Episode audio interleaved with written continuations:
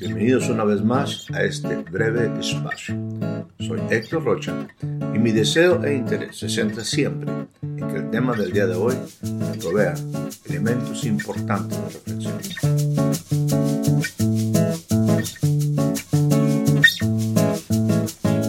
Le doy a usted la más cordial bienvenida a este nuevo breve espacio. El día de hoy estaremos compartiendo una escritura que se encuentra en el que yo me refiero con mucha frecuencia como mi libro preferido. Dice en la segunda carta del apóstol Pedro, en su capítulo número 1, en los versículos 3 y 4. Dice de esta manera, como todas las cosas que pertenecen a la vida y a la piedad, nos han sido dadas por su divino poder, mediante el conocimiento de aquel que nos llamó por su gloria y excelencia, por medio de las cuales nos ha dado preciosas y grandísimas promesas para que por ellas lleguemos a ser participantes de la naturaleza divina, habiendo huido de la corrupción que hay en el mundo a causa, a causa de la concupiscencia. Lo que el apóstol Pedro aquí comparte es en verdad maravilloso.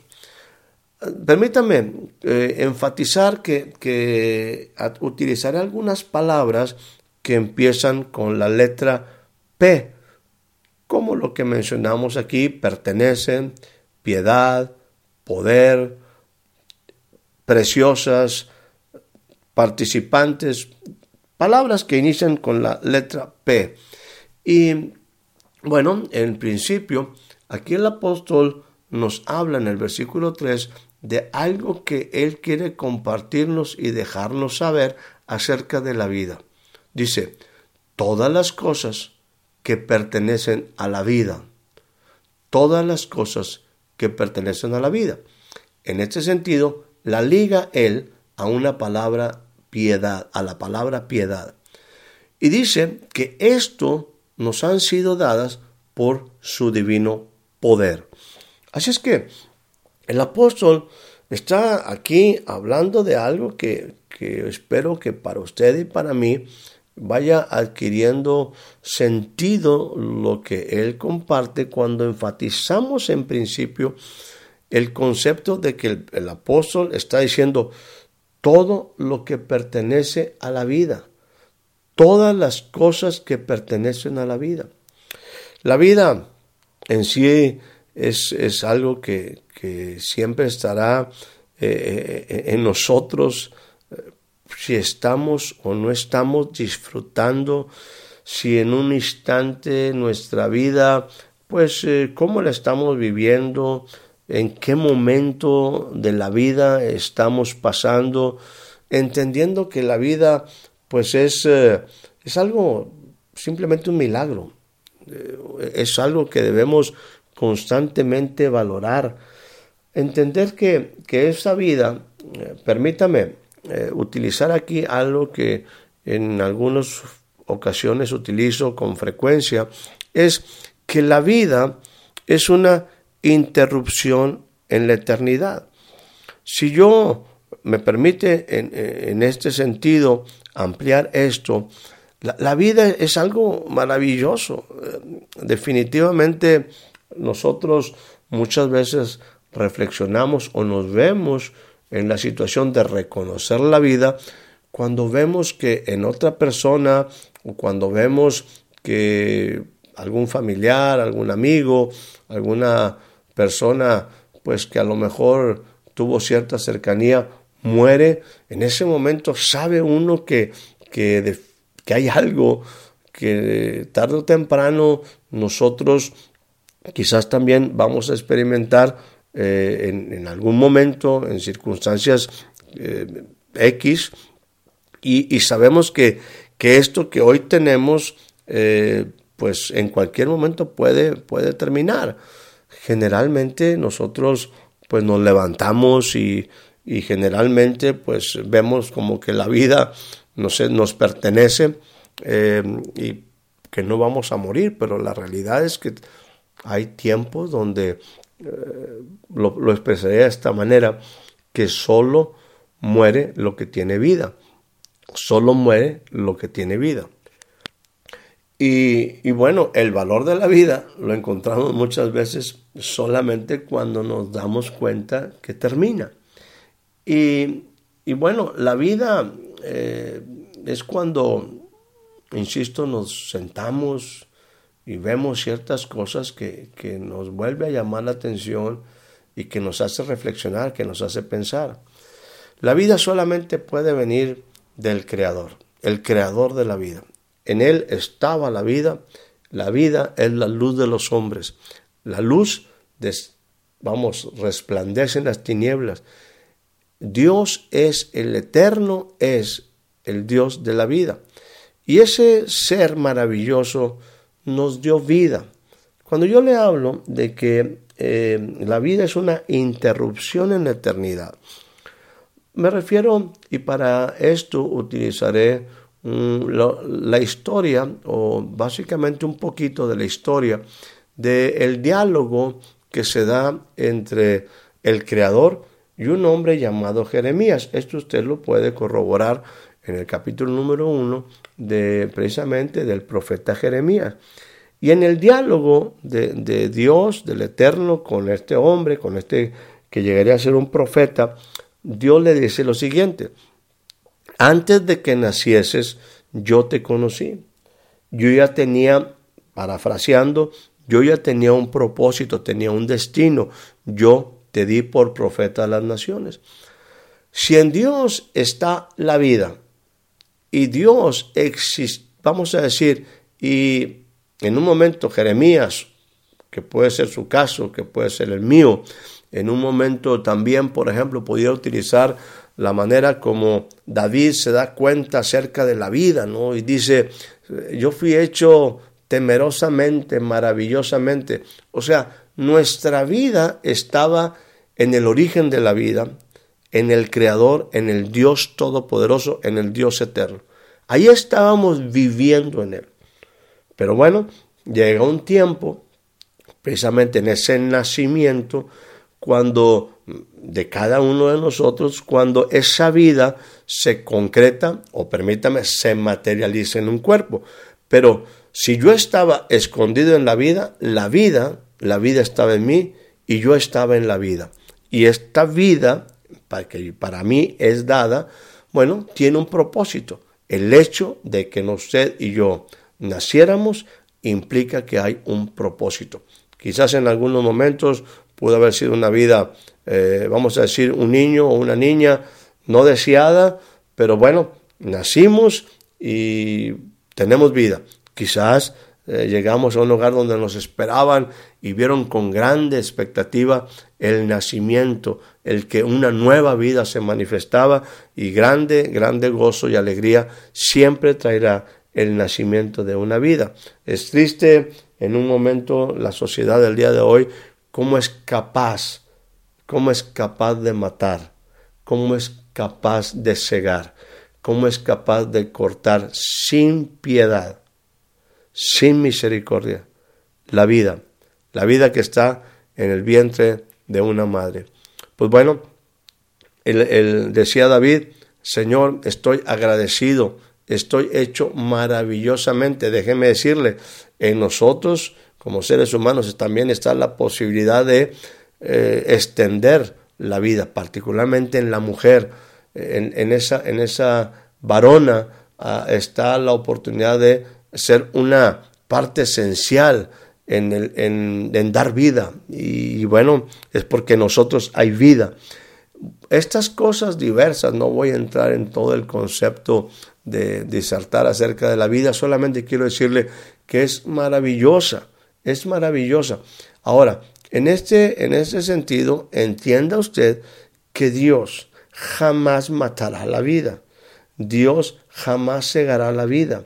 Me refiero, eh, no quiere decir que no haya momentos donde algunas cosas pues se le involucra a Dios, donde, donde suceden pues pérdida de vida, pero déjeme decirle, la vida, algunas ocasiones ciertas cosas se determinan o se deciden pero, siempre protegiendo la vida, protegiendo eh, en un momento lo que el Dios Todopoderoso creó con la intención de que esa vida se pueda vivir en plenitud. Eh, no, no, es tan sencillo el tema, pero déjeme decirle, Dios sabe lo que Él ha creado en la vida, sabe para qué es la vida, entiende lo maravilloso de la vida y trata de poner en el hombre eternidad. El hombre es el que en un momento eh, pues ha hecho cosas totalmente en contra de la vida y eso pues nos hace ver como que quizás Dios no está en el asunto.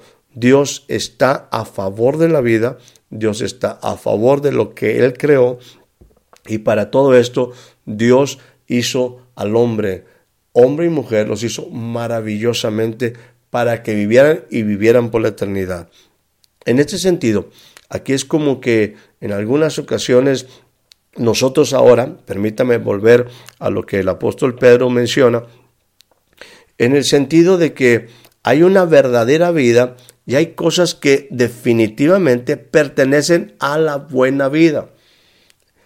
La buena vida es la intención de Dios, la buena vida es el propósito de Dios, está en el propósito de Dios, está en el destino del hombre, cosas buenas y maravillosas. Y el apóstol aquí está hablando de una rectificación en el destino del hombre, una reconciliación en la relación de Dios con el hombre y en un momento una restauración del propósito y del destino en la vida del hombre a través de volverle a dar vida. El hombre definitivamente, lo dice por ahí el libro de Efesios, eh, estábamos muertos en nuestros delitos y en nuestros pecados, estábamos muertos en nuestro desorden acerca de la vida, en nuestro desobedecer las reglas, las leyes que hacen que la vida se potencialice. Y bueno, el hombre estuvo en un punto de, vamos a decir, bajo sentencia de muerte, porque el hombre no se respeta a sí mismo, no respeta la vida de otro, simplemente no respeta absolutamente nada y por lo tanto hay una consecuencia negativa cuando nosotros vivimos la vida en otra, en otra dimensión fuera del orden divino que Dios creó. Pero definitivamente el apóstol está hablando aquí de una, un tiempo nuevo y habla diciendo lo siguiente, como todas las cosas que pertenecen a la vida. Y habla también de la palabra piedad. Piedad, en forma general, se vamos a decir, se liga con frecuencia pues a cierta devoción, a ciertos conceptos religiosos. Y en esos conceptos religiosos algunas veces pues nosotros como que no nos gusta, de hecho a mí la palabra religión religioso no me gusta mucho, pero eh, eh, o más bien no me gusta, eh, porque no hemos, lo hemos utilizado en una forma errónea. Pero en el sentido de, la palabra religión es volverte a, ligar. De hecho, la palabra religar, religión es religarte nuevamente a la esencia de la vida, a lo bueno, a lo amable, a lo puro, a lo perfecto, a la eternidad.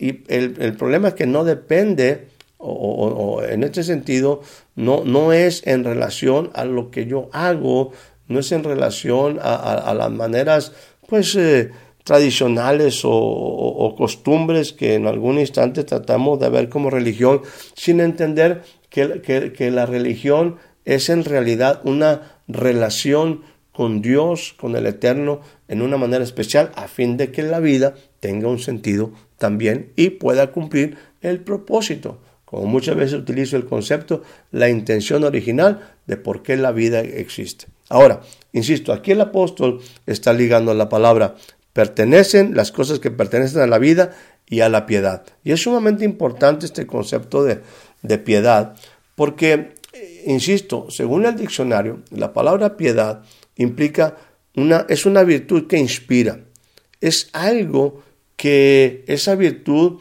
viene en relación de experimentar el amor de Dios, eh, de experimentar lo bueno de Dios es algo que, te llama a, lo bueno, a la reflexión, a la meditación. Eh, es algo que te invita en, muchos sentidos a, que tú y yo consideremos las cosas buenas. las cosas, lo que es bueno, lo que es amable, lo que es de buen hombre y el amor mismo hacia tu, hacia tu persona, hacia el prójimo. Actos de amor y compasión, a eso se refiere la palabra piedad, a un amor entrañable, entre otros sentimientos, un respeto, un respeto a Dios, un respeto a la creación. no te hablo solamente de, piedad y de meterte eh, en, un momento en un monasterio y hacerte un ermitaño solamente. No, no, te estoy hablando de, una vida que es plena porque tiene una relación, una relación con, con, el Dios eterno, con el Dios de la vida. De hecho, cuando por ejemplo en algún momento estaremos hablando de la palabra concupiscencia, habla de que la concupiscencia es esos actos malos de los hombres que no tienen piedad. O sea, en algún momento podemos decir de hombres impíos. La palabra, la palabra pío en un momento este, es una persona que tiene, eh, bueno, que precisamente una inclinación hacia lo bueno, una inclinación hacia, una devoción hacia, hacia Dios. Pero insisto, esto no es hablarte de que te retires si fueras una mujer eh, pues eh, como monja o, te retires como un, un este, monje por ahí, sino te habla de que simplemente en tu vida tengas un alto reconocimiento de la vida que te ha, sido otorgada y que es un regalo divino y por lo tanto hay que respetar lo que Dios nos da y apreciarlo. Ahora, lo que está diciendo aquí, en un momento el apóstol Pedro, nos está hablando de que las cosas que pertenecen a la vida, las cosas buenas que pertenecen a la vida. La vida en este, en este sentido, usted y yo, le mencionaba, estamos viviendo una interrupción en la eternidad.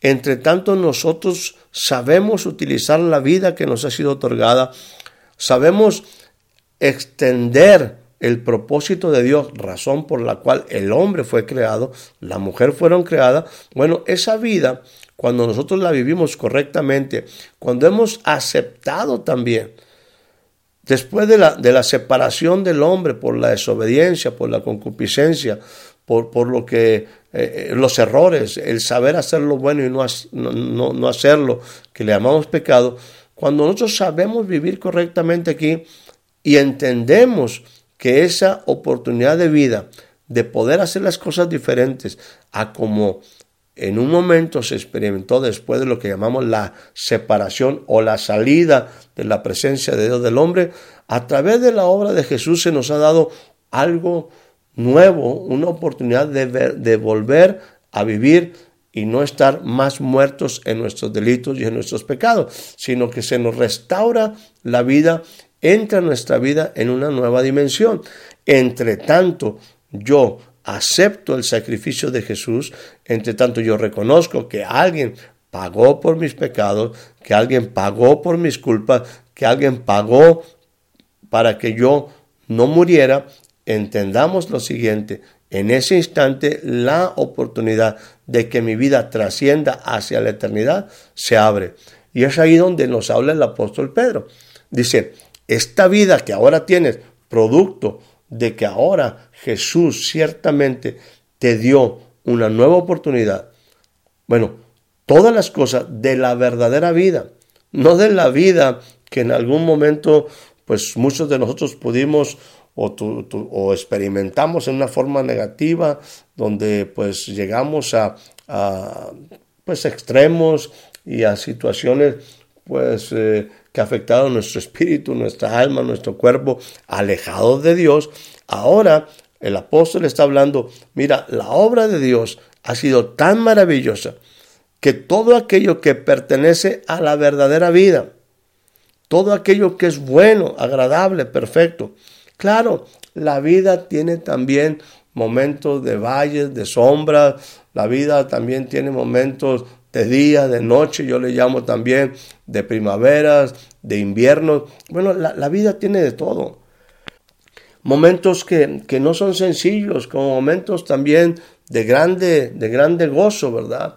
Pero cuando nosotros entramos en esta relación, utilizo muy, muy frecuentemente estas palabras maravillosas del Salmo 23. Dice, Él me enseñará a andar por sendas de justicia.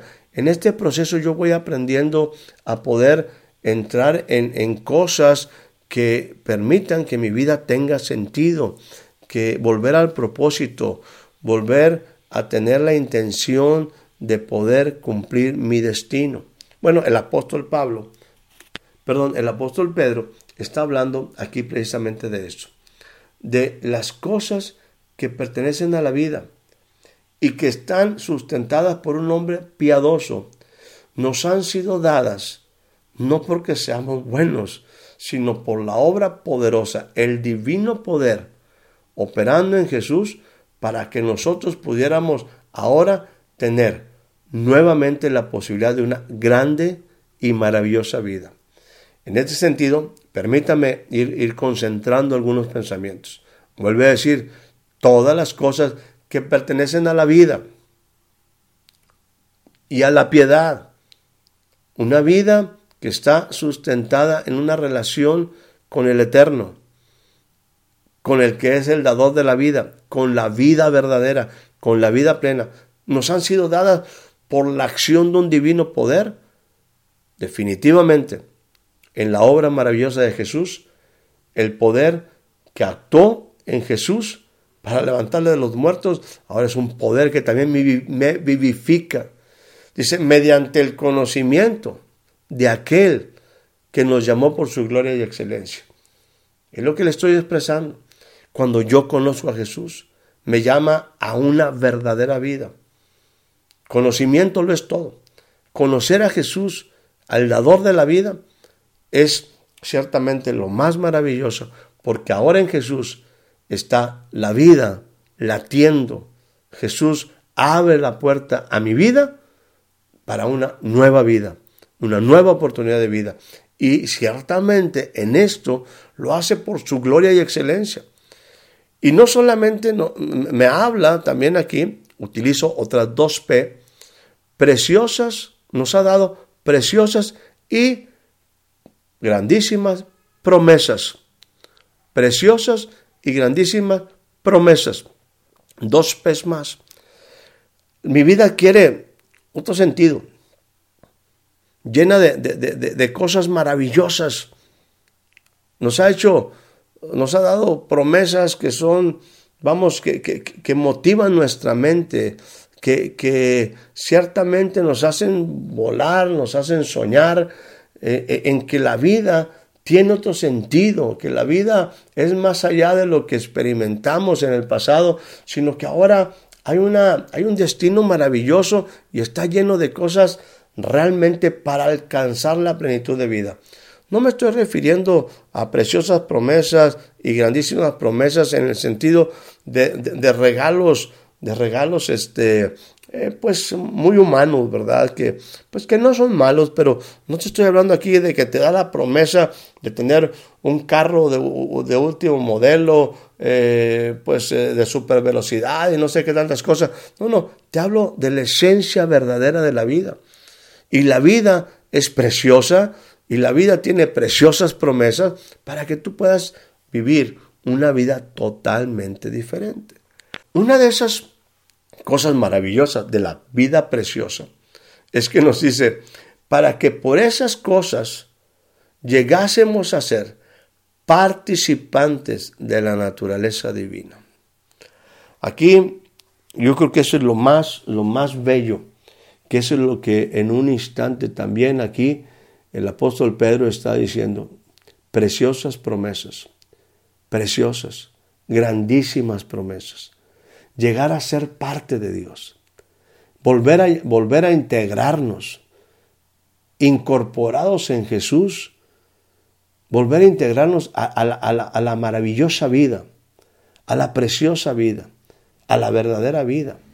No es una vida eh, sin propósito, no es una vida de libertinajes, es una vida que cuando se, se respetan, se respetan las, las leyes, alcanza dimensiones que obviamente todavía no vivimos, pero bueno, es ahí donde están las promesas de eternidad, las promesas de valor, las promesas de, de dimensionar tu vida en las cosas que verdaderamente son grandes, de sacarle toda, todo el provecho a esta maravillosa vida que hoy nos ha sido dada por su divino poder. Ahora, mire lo que eh, quiero utilizar aquí, algo que me habla precisamente del conocimiento. Y para ello voy a utilizar en, la, en, el libro de Hebreos, en su capítulo número 6, una, unas porciones que me habla de este punto de ser participantes de la naturaleza divina. ¿A qué me refiero con esto? Bueno, el conocimiento me habla de iluminación. Y aquí en este, en este entendimiento de revelación, de que realmente haya una convicción en tu vida. Y Hebreos me permite hablar de algunos conceptos para aquellos que fueron iluminados.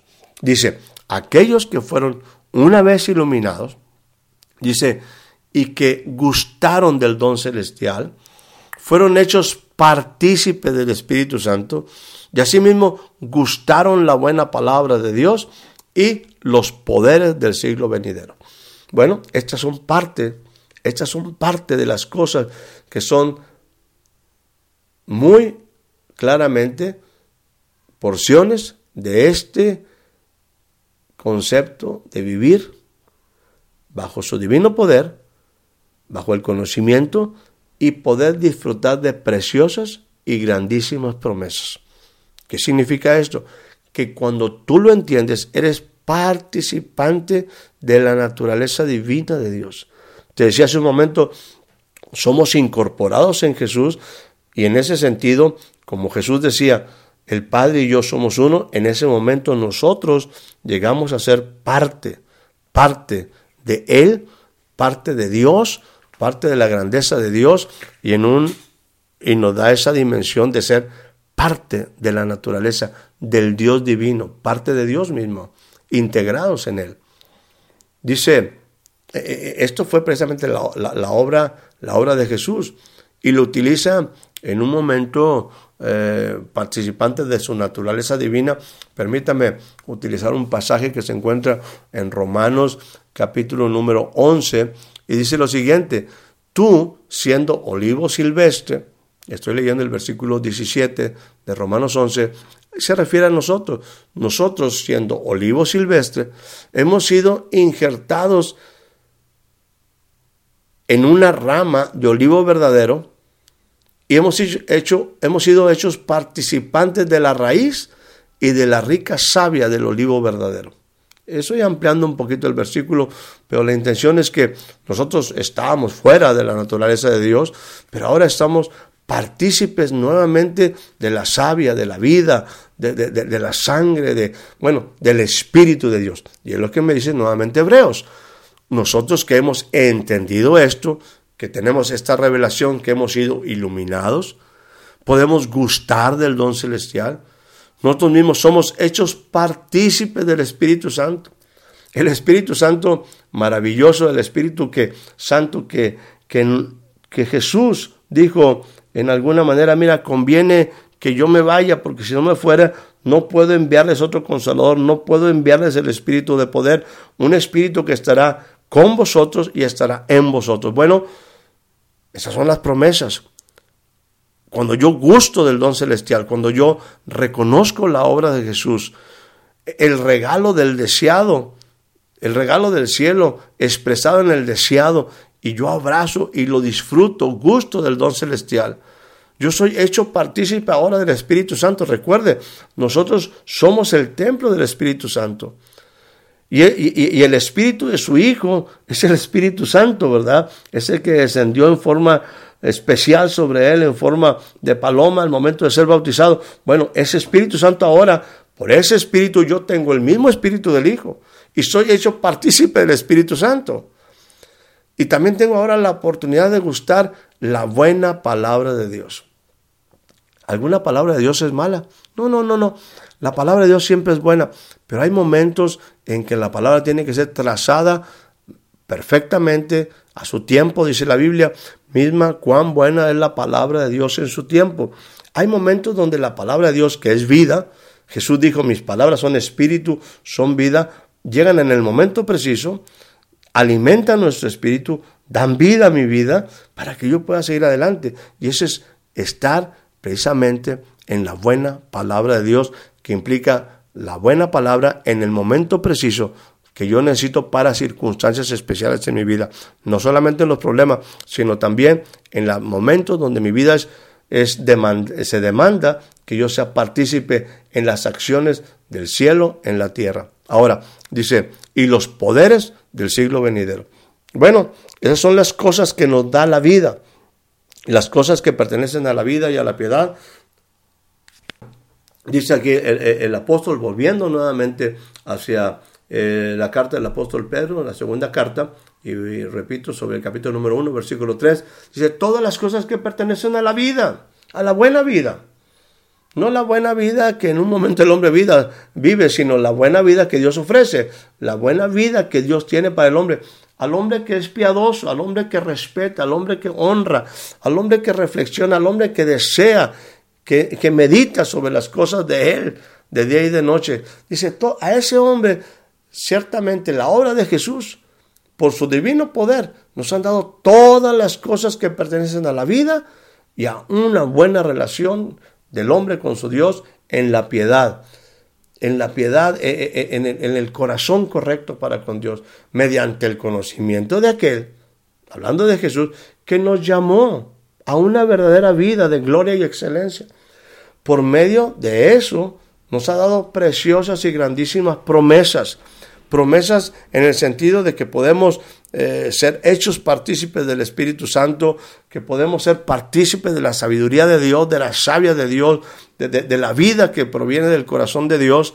Y ciertamente me dice también que gustaron la buena palabra de Dios. La palabra de Dios se puede cumplir en plenitud de nuestras vidas.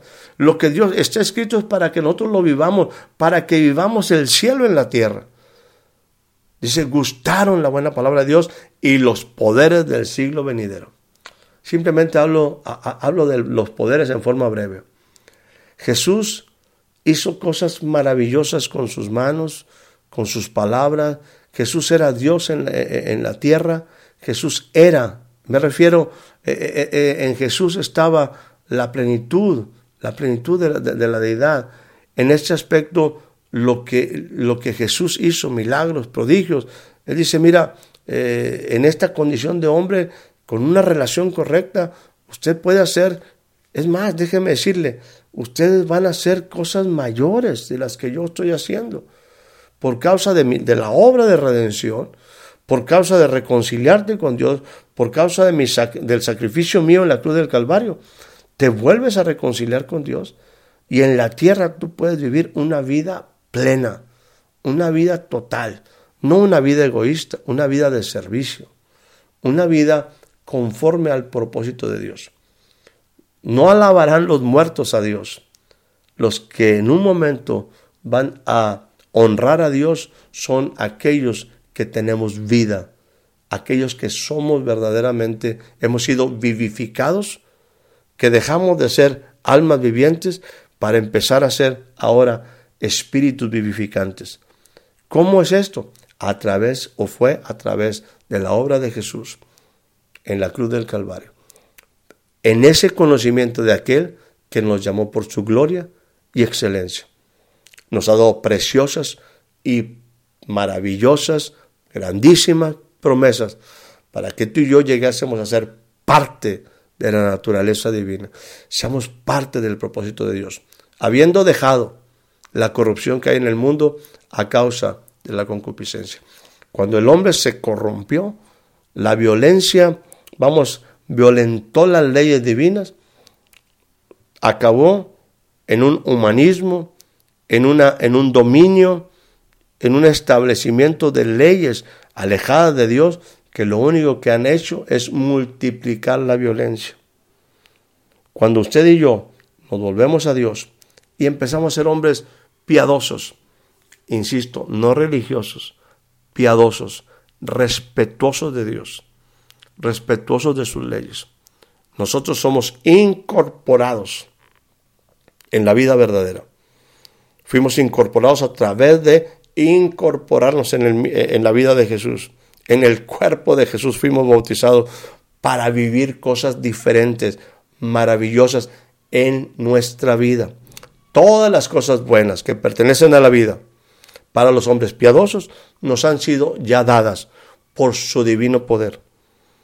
Por ello también, mediante el conocimiento de Dios, se abren la oportunidad a preciosas, grandísimas promesas para que tú y yo, sí, tú, mi amado, tú, mi amada, tú, joven, tú, señorita, podemos llegar a ser participantes de la naturaleza divina de Dios. Injertados contra la naturaleza, entramos en el olivo verdadero, entramos de nuevo en la vida del árbol de vida y ciertamente tenemos la oportunidad de no vivir en un mundo que se está corrompiendo, no vivir más en un mundo que está consumiéndose por las decisiones inicuas, por la desobediencia de los hombres. Bueno, tú y yo, por la acción del cielo, a través de Jesús, se nos han dado una nueva oportunidad de vida. Tú y yo, tú y yo, podemos volver a ser. Somos ya. Si tú has tenido la decisión, si has tomado la decisión, has tenido la actitud y has tomado la decisión de reconocer a Jesús como tu Señor y como tu Salvador, bueno, la obra de Jesús te reincorpora en el propósito del Dios de la vida. Y tú y yo podemos llegar a ser participantes de su naturaleza divina, partícipes de la vida, partícipes del Espíritu Santo, partícipes de todo lo bueno, de todo lo amable, de todo lo justo, de todo lo puro, partícipes de la verdadera vida. Que tengas un excelente día, que tengas una excelente tarde, que tengas una excelente noche. Muchas gracias por ser parte de este breve espacio. Hasta la próxima.